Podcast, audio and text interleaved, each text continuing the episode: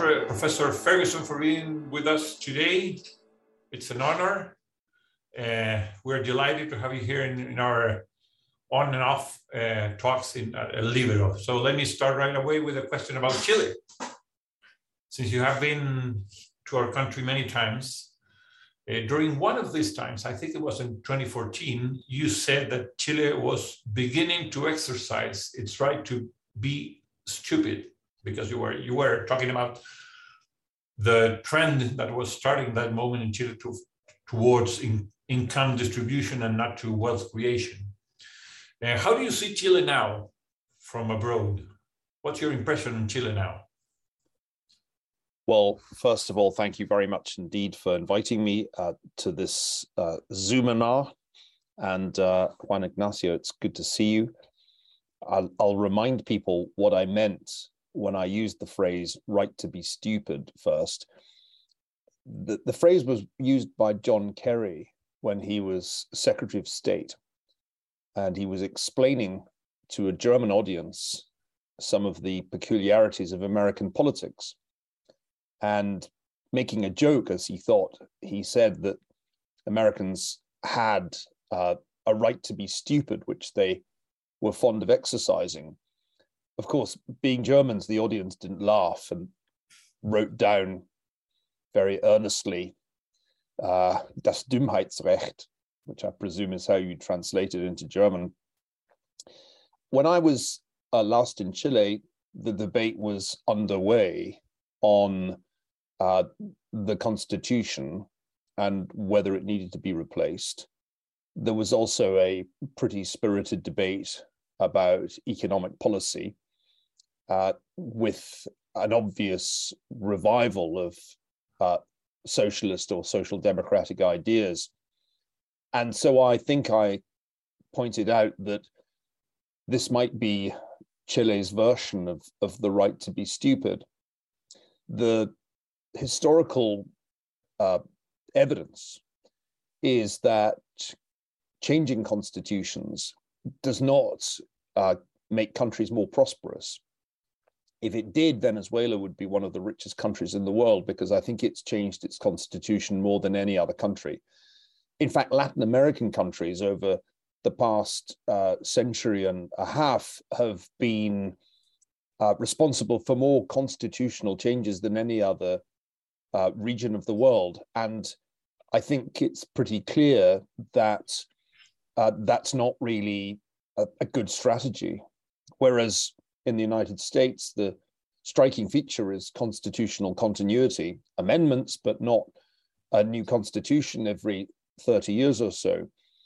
In Britain, where I originate, the constitutional continuities are perhaps even more striking. And if you hadn't uh, remembered that, the funeral uh, following the death of Queen Elizabeth II would have reminded you. So of course, it's been a while since I've been in Santiago because of the pandemic and the difficulties of travel. And I'm afraid of being out of touch. I always hate professors from the United States who go around pontificating about the rest of the world on the basis of relatively little knowledge. So I'm not going to do that. Uh, but I will say that I was relieved that the Constitution uh, the revised constitution or the new constitution was voted down in the recent referendum because it was pretty clear to me that that document was a dog's breakfast that would have worked quite badly uh, for Chile. And I incline to the view that it would be preferable to to seek constitutional continuity in Chile and to build on uh, what has worked quite well, uh, even if one has uh, some doubts or qualms about the Constitution's origins. We could all we could all say that the origins of the British Constitution are somewhat dated. After all, it, it can be traced back to the 17th century and even further back than that. Uh, but just because something started in in the distant past before democracy doesn't make it bad.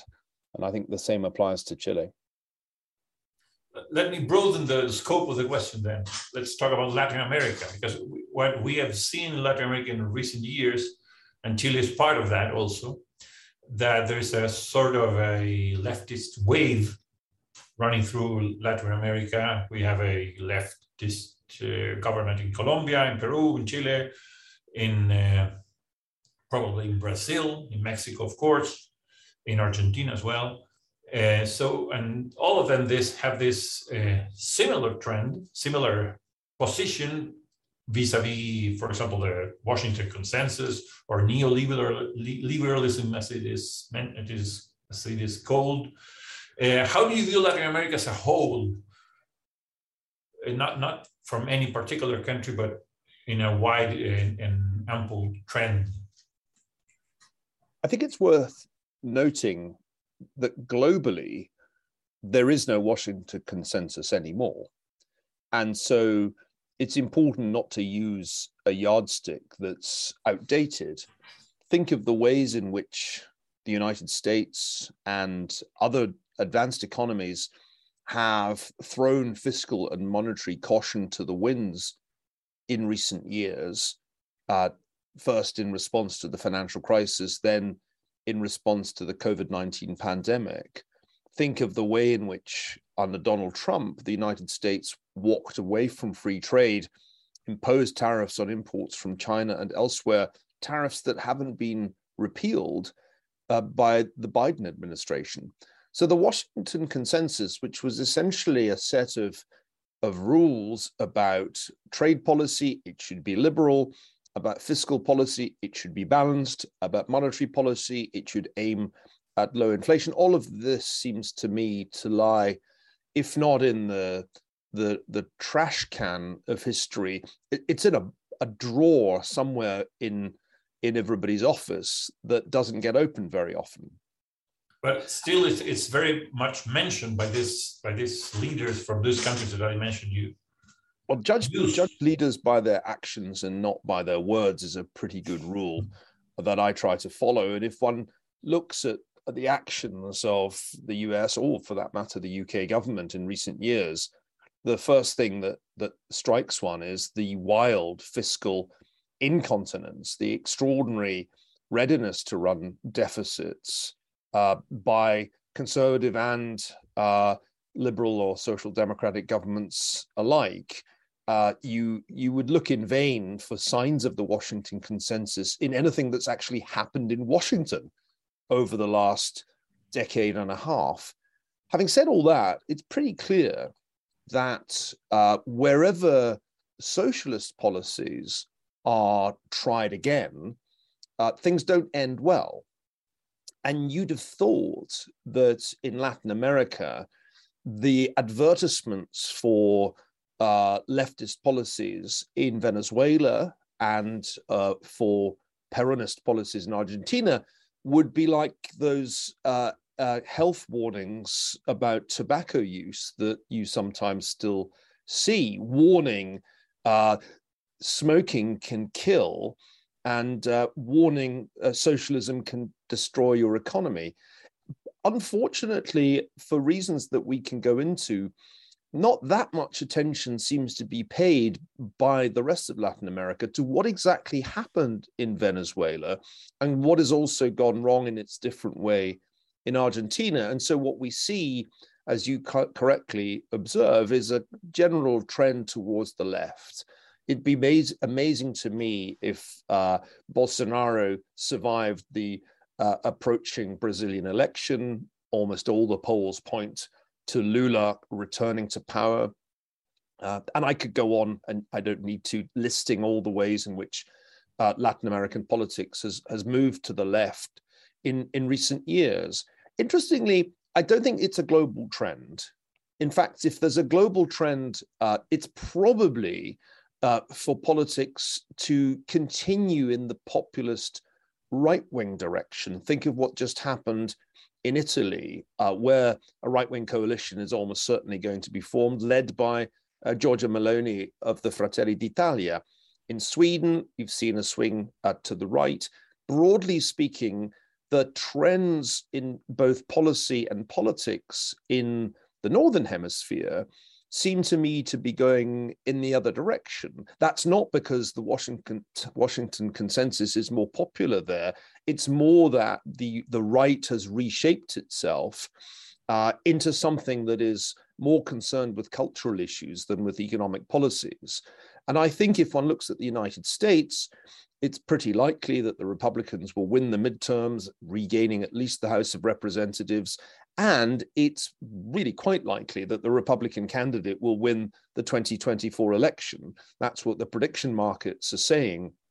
It's not clear whether that's going to be Donald Trump uh, or Ron DeSantis or someone else who hasn't yet really surfaced. But I can't really see how Joe Biden gets a second term or uh, Kamala Harris gets uh, elected president, and I certainly struggle to see any other candidate doing that. So the world, if if I had to generalize wildly, is shifting uh, to the right, at least the democratic world, because there's a kind of viable populist set of policies uh, that are focused on cultural issues, and that focus on the cultural uh, attracts a significant proportion of of, of voters from the working class. And the big problem that social democrats have in most of the world is that their ideas are actually quite unpopular with the working class. The more woke you are as a progressive, the more you believe in gender fluidity, uh, the more that you uh, believe uh, in intersectionality, the more that you think that everything is white supremacy, the more likely you are to alienate working class voters and make it easy for the populists on the right. So I think Latin America is unusual. It, Bolsonaro seems to have failed to make that work as an enduring political strategy. I think more due to ineptitude than, than to the strategy being fatally flawed. And I think the interesting thing to ask is will the left blow it in Latin America in the same way that the left has blown it elsewhere? And is it just a matter of time before Latin American conservatives figure out how to play the culture war to their own political advantage. Let me turn to the world as, as, a, as a whole. In one of your books, I can't remember which one actually, uh, you write that um, that crisis developed for some long, from quite a long period, but collapse and ravels very fast. And when we look at the world today, we see crisis everywhere some very much unexpected, for example, the pandemics. But we see war, which hadn't been the case for 30 or, or more years. We see an increasing rivalry between the US and China, uh, high inflation and low economic growth, uh, political polarization, authoritarianism. What is happening and where are we headed to, if you can predict that? Well, in my most recent book, uh, Doom, the politics of catastrophe, I, I tried to offer, not for the first time, because I've written about this before, as you say, a view of the historical process that warns against the idea of predictable cycles of history. I think it's important to recognize that, that history isn't a set of straight lines or regular curves. Uh, and I think we have an instinctive uh, preference uh, for straight lines and regular uh, curves because they're easier uh, to predict. And, and history just isn't like that. And the reason it's not like that is that uh, even if there are cycles in, say, economic life, and clearly business cycles have some reality, disasters of all shapes and sizes keep coming along and they don't follow any predictable distribution. There is no way of predicting the next world war. There is no way of predicting the next pandemic. Uh, there is no way of predicting the next massive volcanic eruption that will, in fact, alter the Earth's uh, uh, climate for a time. All of these things are not normally distributed. We can't, therefore, attach probabilities to them. We just know that they can happen. And that's because they're either random, I think that's true of the incidence of war, or they follow power laws, which tends to be true of geological events like volcanic eruptions and earthquakes. For that reason, if you just think of history as one damn disaster after another, it's very difficult to make any kind of statement about the future uh, because you're probably going to be doing that dreadful thing that social scientists do, which is just to project forward a trend line that you've extrapolated from the recent past. So historians are here to say, don't do that. Uh, I'll give you an example. In the seminal textbook that economics students nearly always used to look at, Paul Samuelson's Economics, uh, there was a chart that appeared from 1961 right the way through to the 1980s that projected that Soviet gross national product would overtake US gross national product at some point in the reasonably near future.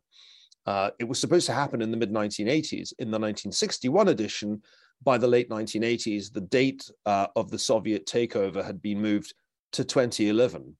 But those trends were, were nonsense. There was no such trend. It was imaginary. It was based on a misreading of Soviet economic performance, but it was also based on a misunderstanding of the nature of the planned economy, which was that while it might generate rapid growth in the post war period, at some point, the inherent pathologies of a planned economy would cause productivity to collapse and value subtraction to take over from value creation.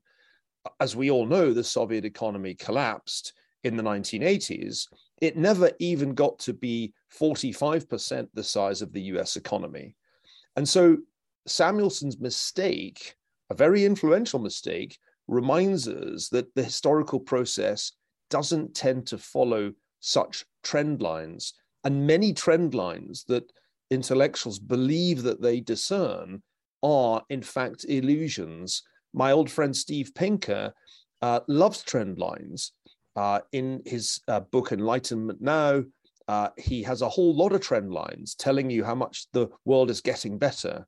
Uh, but in that book, Steve also wrote that he didn't think there would be another pandemic because we had solved the problem that gave rise to pandemics. The book was published just a few years before the COVID 19 pandemic struck. And there's no line that tells you there's going to be a pandemic beginning in late 2019. Uh, that's just the way the world works. A new zoonotic virus made the leap either because of an experiment or naturally to humans and spread around the world with staggering speed. Anything I say about the future, therefore, is hedged with the, the observation that I can't tell you what the next disaster will be. When I was finishing Doom, which was two years ago now, I said that it was quite likely that there would be a geopolitical shock next, but I thought it would be involving China. And I missed the fact that it would, in fact, be a Russian invasion of Ukraine. Even a year ago, if we'd had this conversation, we'd probably have talked more about Afghanistan than Ukraine. And a year from now, I'll be bound to predict that Ukraine will have been displaced by some other event that we didn't see coming today. I'm not going to tell you that nothing can be predicted, because that would be a counsel of despair. I'm just going to tell you that in, in historical pattern recognition, you're not looking for straight lines and you're not looking for predictable waves.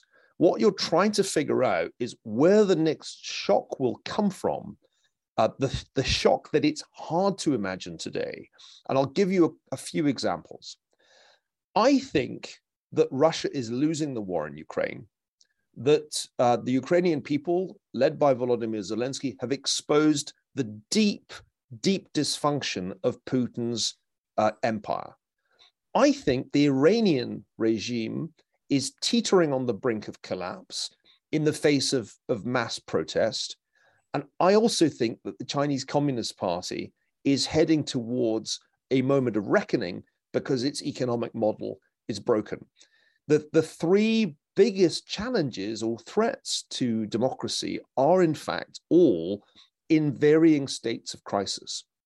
And the thing that will probably surprise most of us in the next 10 years is that one, two, or three of those regimes will fall. And when it happens, with amazing speed, intellectuals will pretend that they predicted it. But I'm predicting it now on the record. I think that it's highly likely that 10 years from now, the Chinese Communist Party will no longer control China.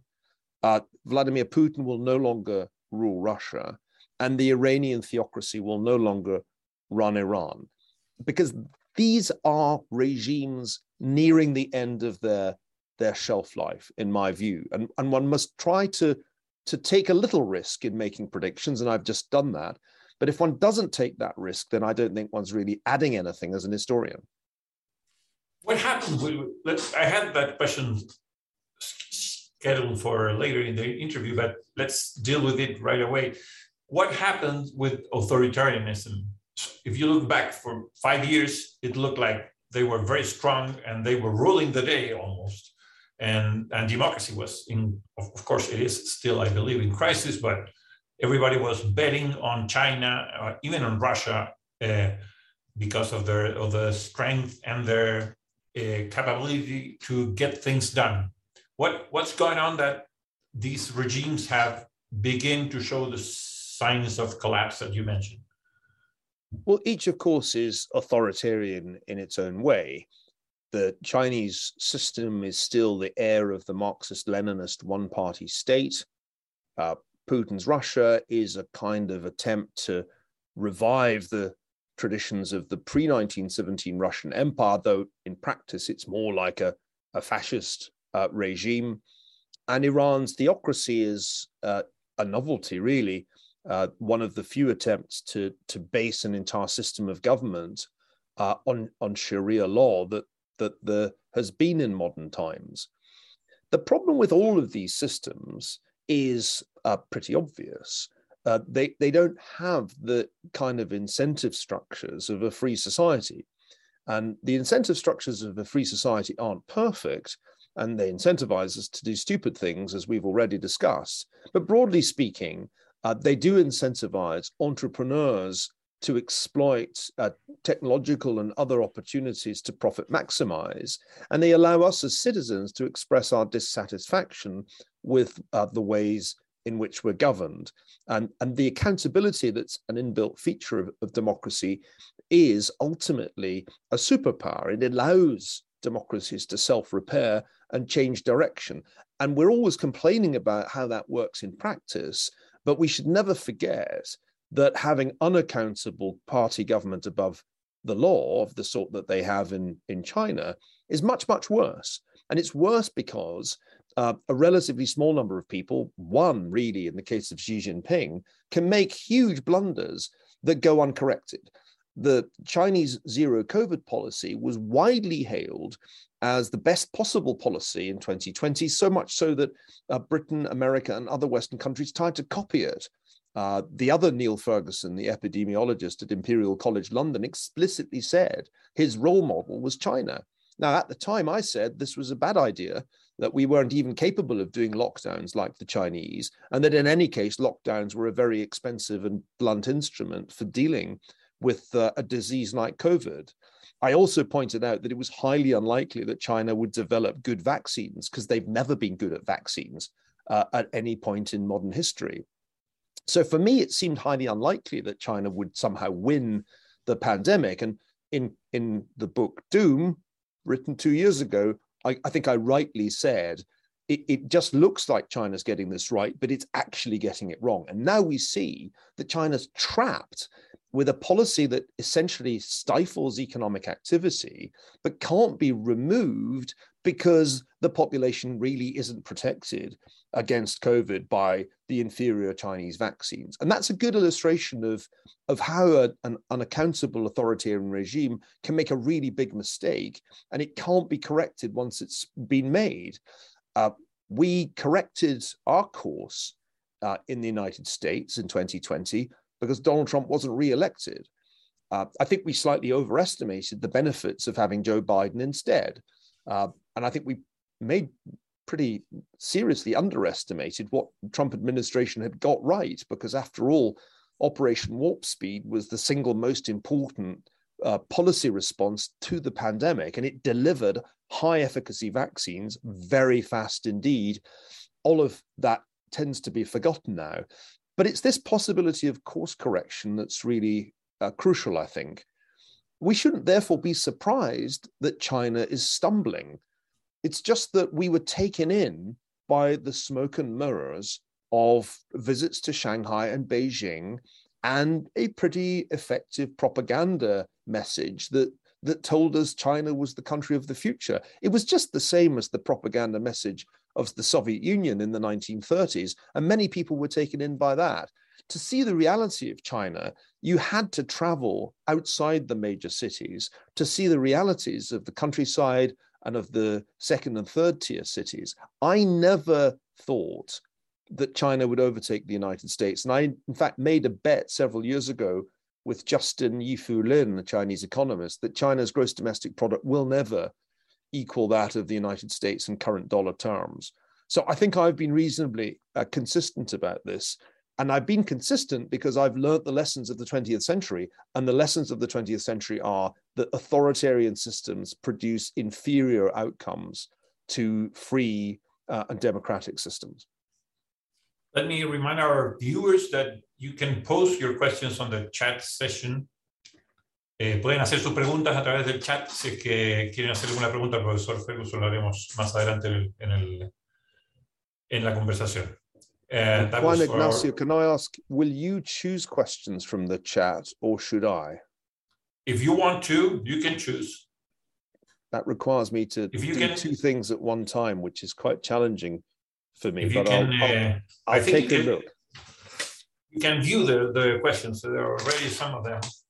Can you I, can you look at them? Yes, I can. I can see them, and I could even answer a few of them uh, quickly because uh, some of them, uh, it seems to me, are relatively straightforward.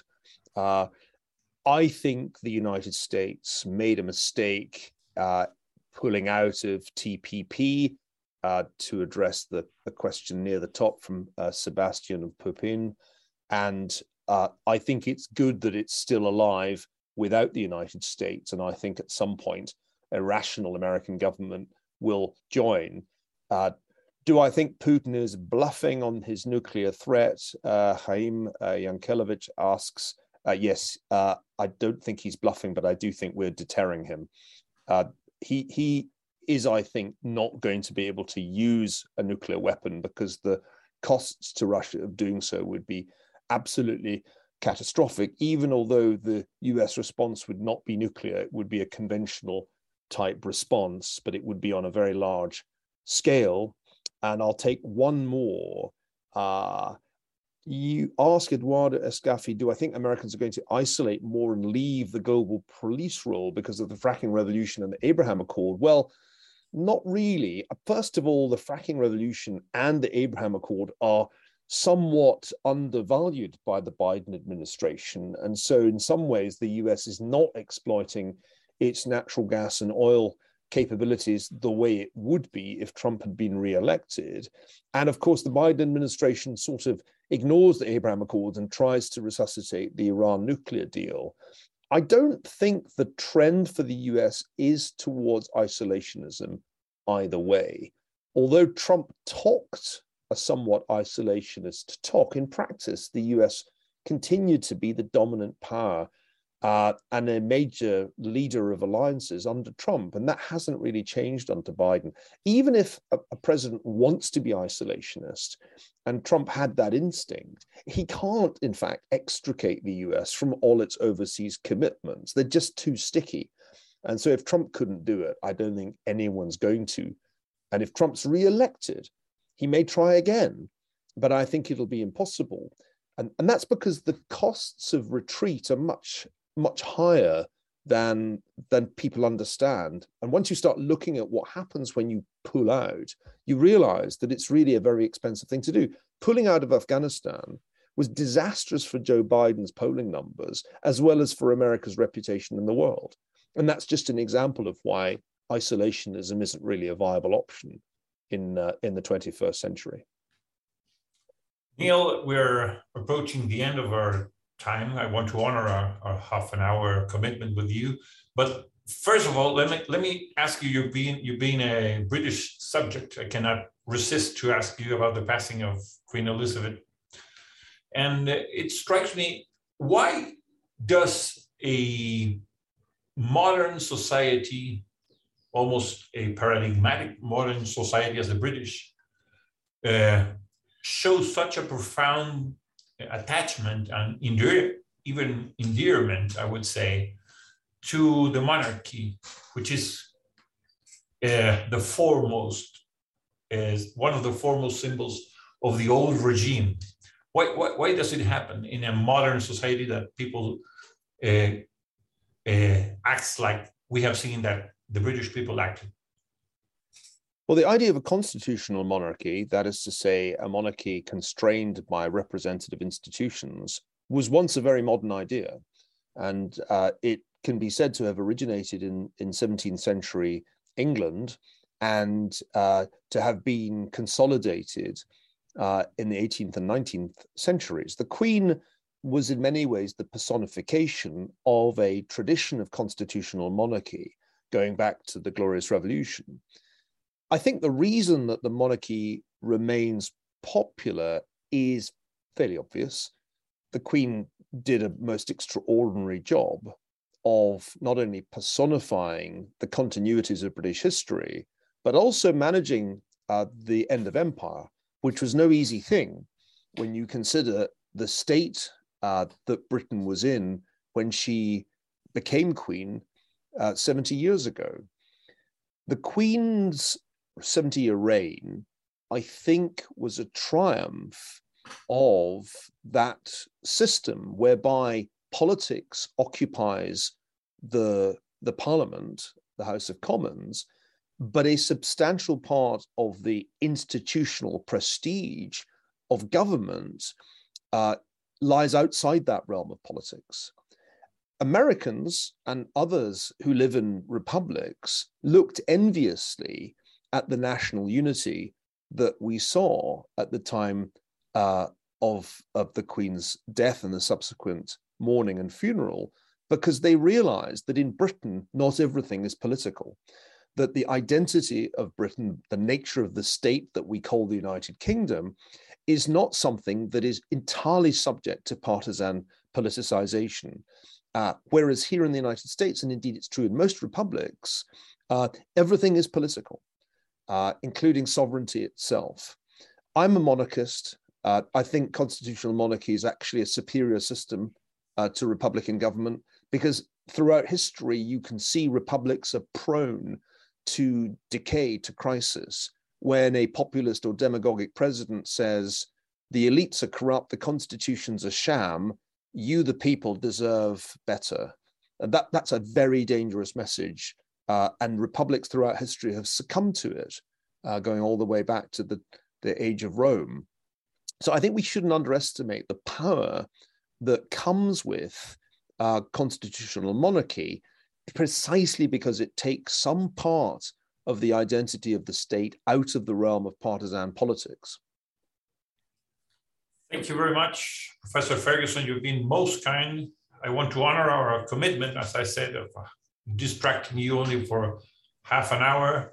So let me thank you in the name of our viewers, and we I hope we will have the chance to chat again in in probably in direct, not only through the seminar as you as you mentioned.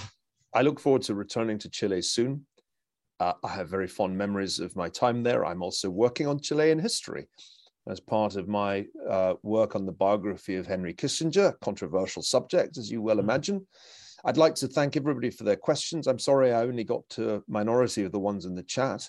I wish you all a very, very enjoyable uh, Tuesday afternoon and evening, and uh, thank you for a very enjoyable discussion. Thank you very much.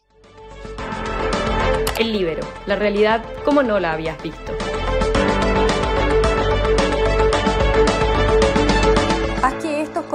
Lleguen más lejos haciéndote miembro de la red Libero.